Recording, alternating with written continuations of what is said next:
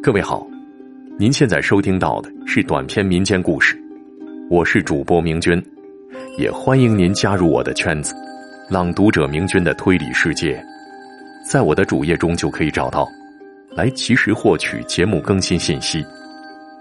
来听今天的故事，《月容传说》。在广东揭阳黄岐山山腰处，有一座古墓，墓碑上写着“月容墓”。墓里呢，埋葬的是一名年仅十八岁的女子黄月容。月容墓前香火旺盛，每天前来祭拜的人是络绎不绝，而关于月容的传奇故事，在潮汕地区广为流传。相传，黄月荣出生在扬州，父母早丧，孤苦无依，寄居在扬州广济药行。黄月荣相貌秀美，天资聪颖，到了十几岁就在扬州小有名气。扬州人都知道，扬州广济药行有个才貌双全的奇女子黄月荣。明朝天启年间。浙江慈溪男子冯元彪考取进士，被委任揭阳县令。冯元彪赴任时路过扬州，听说了月容的故事，便特地乔装前往广济药行。他想亲眼见识一下黄月荣到底是怎么样的一位奇女子。冯元彪走进药行时，就看见一位身穿鹅黄色衣裙、身材窈窕的少女正在柜台前抓药呢。来抓药的人不少，冯元彪便挑了一个角落坐下，静静的观察黄月荣。这一观察就是两个时辰，期间呢，冯元彪看到黄月荣对待前来抓药的人态度温存又细心体贴，每一剂药都要口述一遍，然后又用小纸条写好用法用量。抓药人多，他不急不躁。来来往往，药柜之间也不见丝毫慌乱。这样的稳重行径，的确不像出自一位十四岁的少女。直至晌午，黄月荣才注意到一直端坐在角落的冯元彪，便上前轻声询问。此时的冯元彪见黄月荣年龄虽小，但落落大方，不卑不亢，心中顿生爱意。黄月荣前来询问的时候，冯元彪便说自己心跳加速，经脉紊乱，碍于男女授受不亲，黄月荣便请来药行老医生为冯元彪把脉。老医生为冯元彪把过脉之后，抬头看了月容一眼，这一眼让黄月荣愣了一下，脸上顿起红晕。随后，黄月荣便退入后堂，不再出来。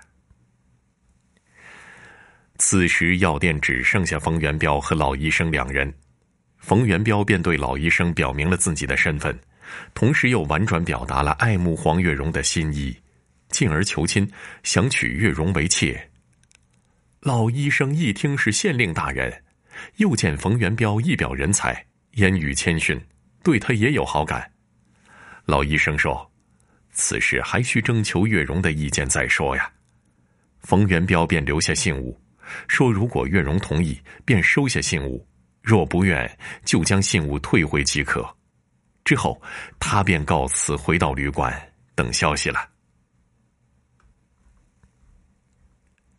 老医生回到后堂，将冯元彪求亲之事说给月容听。月容说：“观他衣着平常朴素，听他言语谈吐不凡，若真是为官者。”必是个好官，能视之左右，也是月容之幸啊。话已至此，老医生便知月容心意，于是呢，让人托信给冯元彪，让他择日迎娶黄月容。冯元彪大喜，定了吉日，备下厚礼，将黄月容娶了过来。成亲之后，黄月容便随丈夫前往揭阳赴任。黄月容虽然年龄小。但是聪明过人，冯元彪到揭阳上任之后，遇到疑难案件，都会说给月容听。每次呢，月容都能从丈夫的描述里找到破绽，帮助他顺利破案。有一次，冯元彪回到家里，愁眉不展。黄月荣知道丈夫又遇到了难题，便上前询问。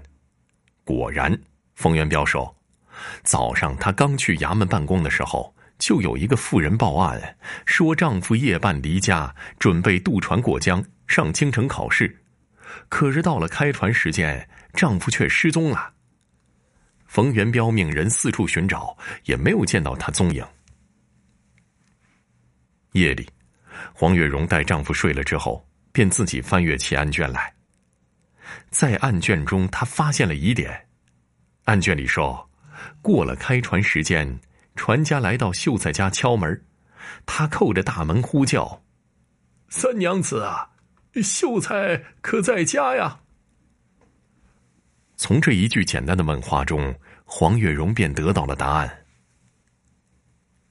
第二天一早，黄月荣将自己的判断告诉给了丈夫。冯元彪来到公堂，命人叫来船家，审问他为什么要杀害秀才，如今尸体在哪儿？船家辩解自己未曾杀人。冯元彪一拍堂案：“大胆刁民！你若不是凶手，来到秀才家中，为何开口不喊秀才，反呼三娘子呢？你必是知道秀才不在家中，才出此口的。”船家顿时哑口无言。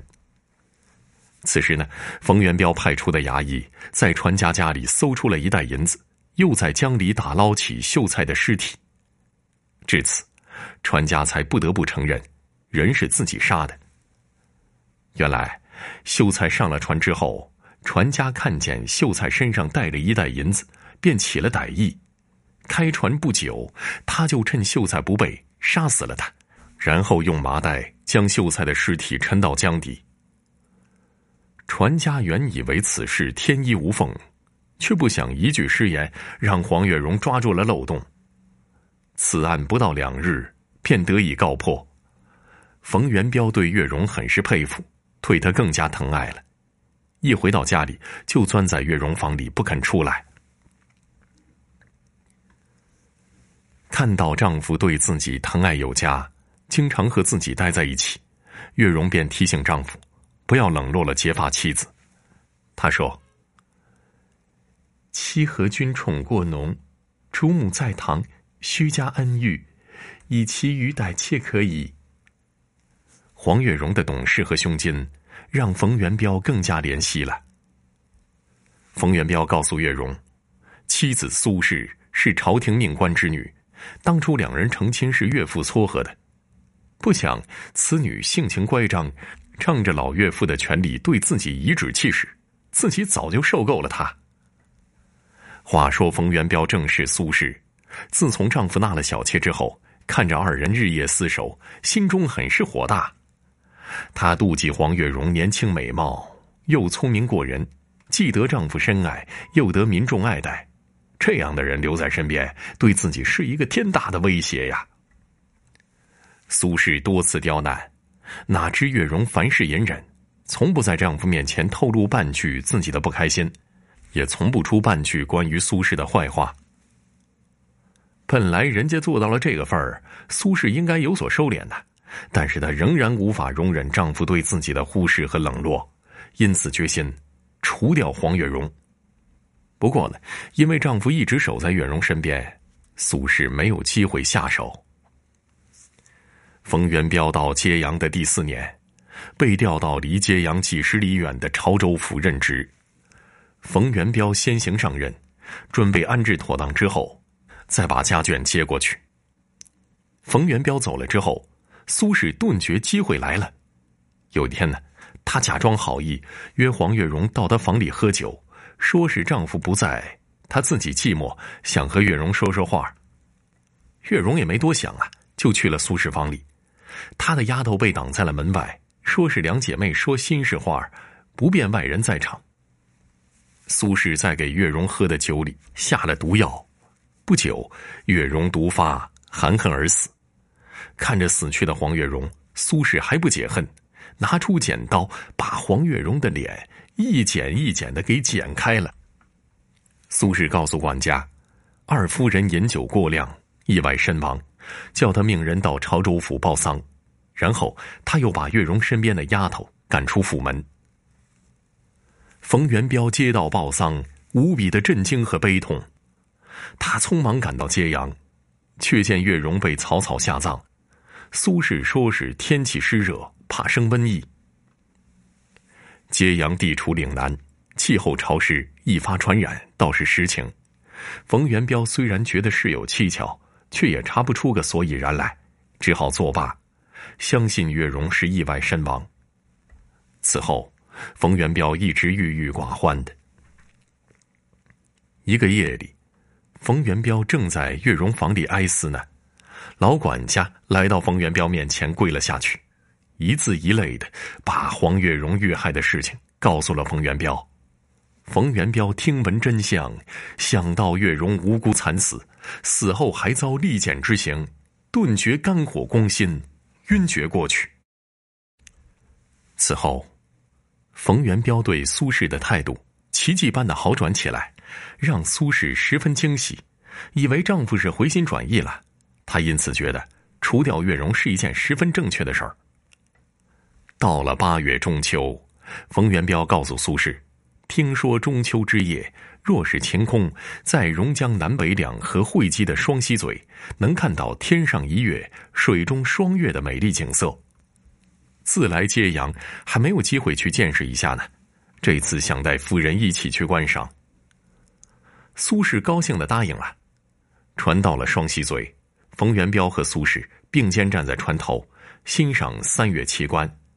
趁苏轼不注意的时候，冯元彪一把把他推下江去，而后大声呼救，说：“夫人失足坠江。”双溪嘴，江面看似平缓，江底暗流惊涌。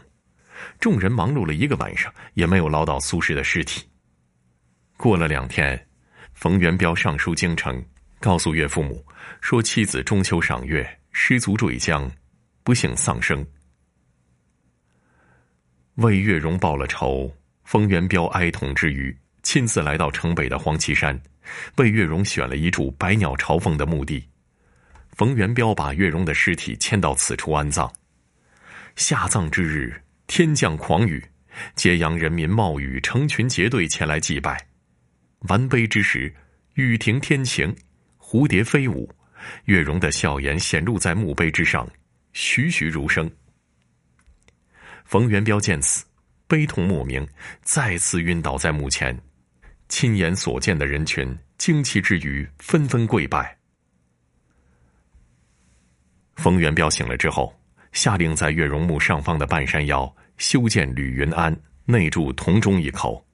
冯元彪请当地名士郭之奇。写了《吕云安记》和《月容传》，自己又亲作钟鸣，一起铸于铜钟之上，以此纪念爱妻黄月容。不久，黄元彪被调往京城做官，最后官至兵部尚书。